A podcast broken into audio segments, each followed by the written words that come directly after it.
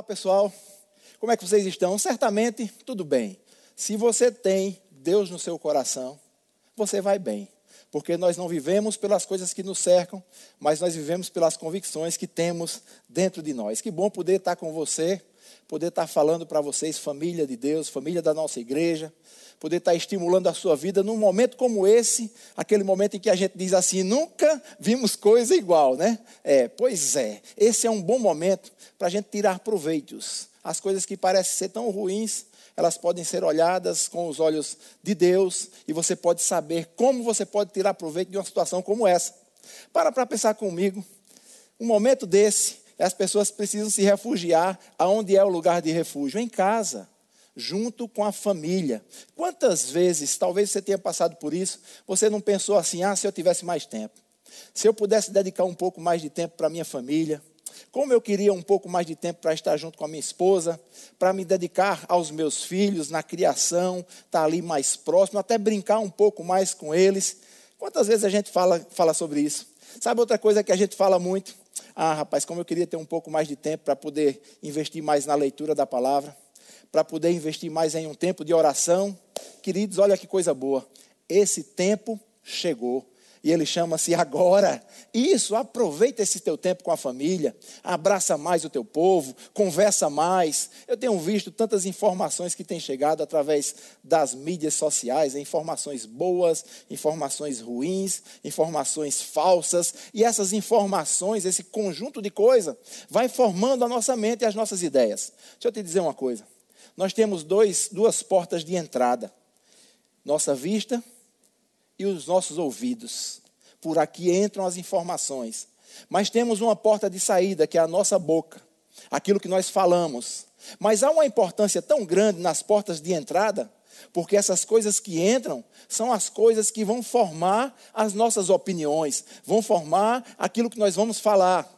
Então, em meio a essas situações, nós podemos também começar a avaliar como está a condição do nosso coração, o que a gente tem recebido para poder enfrentar uma situação como essa, queridos, nós precisamos voltar a rir, mesmo em meio a essas situações. Isso, voltar a rir. Eu gosto muito quando nos grupos que a gente participa, de WhatsApp, chegam algumas brincadeiras com relação a tudo que está acontecendo. Brincadeiras quanto às famílias em casa, é, mostram os maridos lavando prato, coisa que não era normal de acontecer. Queridos, eu também estou lavando prato. Dizer para você que eu gosto, não não é minha praia.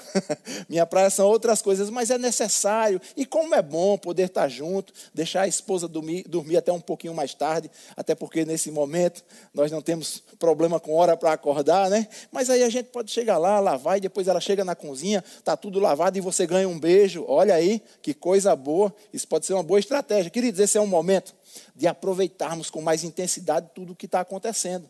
Nós podemos tirar bom proveito disso. Senta para conversar mais com a tua esposa, você agora tem tempo. Chama a tua família, comanda a tua família no que se diz respeito ao quesito de leitura da Bíblia, de orar juntos. É necessário isso. Sabe, queridos, é bem interessante que sempre que nós vamos ministrar ou quase sempre, nos casamentos, nós nos utilizamos de um texto bem interessante de quando Jesus faz o seu primeiro milagre, ele vai para uma festa de casamento e a gente fala, olha, ele foi chamado e foi, então é sinal de que Jesus, ele, ele é a favor do casamento, ele é a favor da família, que bom isso aí. Aí você vai falando e depois a gente chega no momento do vinho, que acabou, e aí Jesus pede para que tragam aqueles jarros com água, e ele transforma aquela água em vinho, e o especialista da festa, ele toma aquele vinho e diz, está acontecendo uma coisa coisa estranha aqui. E a coisa estranha era o seguinte: vocês estão andando sem ser em conformidade com o que era natural. Porque naturalmente o primeiro vinho que servido é sempre o melhor. E aqui está acontecendo diferente. Esse segundo vinho é melhor que o primeiro. E a gente se utiliza disso para dizer: faça do seu casamento, com a participação de Jesus nessa festa do seu casamento, faça com que ele fique sempre melhor. Sempre, a cada vinho novo, um vinho melhor. Amém? Então esse é um grande momento, queridos.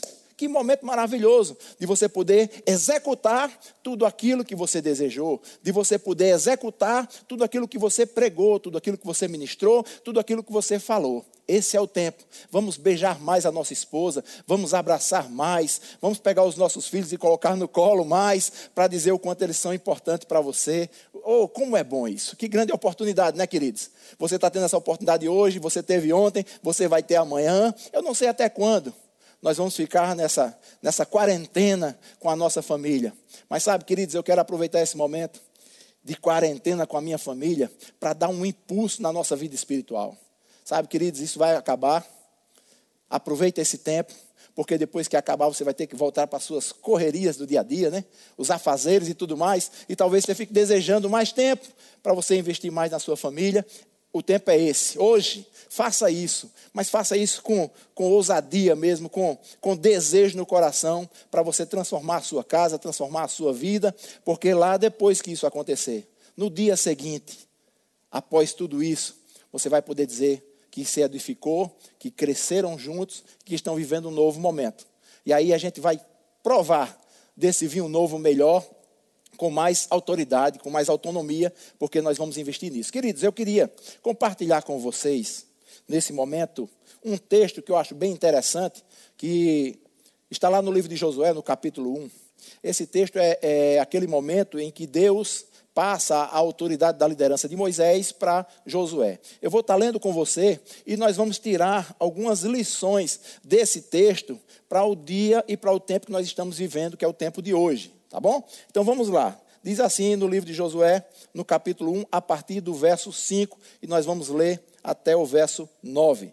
Diz assim: Você nunca será derrotado. Rapaz, que coisa boa começar um texto dessa forma. Você nunca será derrotado. Depois Deus diz assim: Eu estarei com você, como estive com Moisés nunca o abandonarei. Então, essas convicções têm que estar movendo a nossa vida. Você entender que Deus não vai te abandonar. Ou seja, essa sensação de não estar só, em um momento como esse, é o que nos fortalece. A, a solidão, ela traz depressão, ela vai trazendo a gente para baixo. Mas aquela ideia de que eu nunca vou estar só, porque Ele disse que não vai me abandonar, sabe? Pessoas podem até dizer para você que não vão te abandonar, não vão te deixar, mas elas podem fazer diferente. Agora, quando Deus diz, Ele não muda o que Ele diz. E se Ele diz que não vai te abandonar, queridos, não é esse momento, não é um outro momento tão bom, ou não é um momento tão pior do que esse, que vai fazer com que ele mude de ideia, porque ele é o mesmo ontem, hoje e será eternamente. E ele está dizendo para você e para mim: não vou te abandonar. Que segurança, que coisa boa. Eu estarei com você, como estive com Moisés, nunca te abandonarei. Seja forte e corajoso porque você vai comandar esse povo quando eles tomarem posse da terra que prometia aos antepassados deles. Seja forte e muito corajoso. Ele repete isso: forte e corajoso. Aí diz: tome cuidado e viva de acordo com toda a lei que o meu servo Moisés lhe deu. Queridos, que coisa boa. Olha esse texto. Deus falando para Josué sobre como ele devia proceder e servindo para as nossas vidas hoje. Olha, nós estamos tendo uma grande oportunidade de viver hoje aquilo que é referente às informações que nós já, já temos dentro. Vamos exercer fé, vamos andar acreditando, não vamos ser movidos pelas informações negativas que chegam. E olha, eu não estou querendo dizer que você não deve seguir os comandos ou aquilo que é, é dito pela parte da saúde, da medicina, vamos lavar as mãos, queridos, porque a gente já devia estar lavando as mãos antes do vírus. Isso é higiene. Eram coisas que já eram para estar sendo feitas. Então eu estou acreditando que esse momento todo que nós estamos vivendo vai nos despertar. E agora que nós estamos fazendo coisas como lavar as mãos, que parece ser tão simples, e como estar junto da nossa família, como estar orando junto, como estar lendo a Bíblia junto, essas coisas vão se tornar comum para o tempo que vem em seguida. Vocês estão entendendo o que eu estou falando? E aqui diz assim: tome cuidado para você viver de acordo com toda a lei que o meu servo Moisés lhe deu. Queridos, essa é a hora de vivermos de acordo com a palavra que nós já recebemos, que está no nosso coração. É ela que tem que sair da nossa boca, é essas afirmações que nós devemos estar firmados nela, mas é essa a vida que Deus quer para mim e para você. Sem ser como a onda do mar, oscilante, mas convicto daquilo que Deus falou para você. Se Deus diz que você é vencedor, se Deus diz que não vai te abandonar, se Ele diz que está com você, acabou. É isso que vai acontecer, família de Deus. Você será sustentado por esse Deus que não vai te abandonar. Agora, é necessário que essas informações que já chegaram no nosso coração seja o guia da nossa vida, seja aquilo que vai definir as nossas ações, as nossas palavras, tudo aquilo que nós vamos fazer. Amém? O texto continua e diz assim: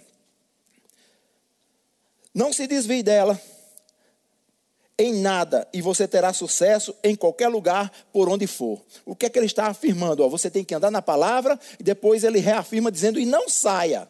Ou seja, é uma coisa contínua.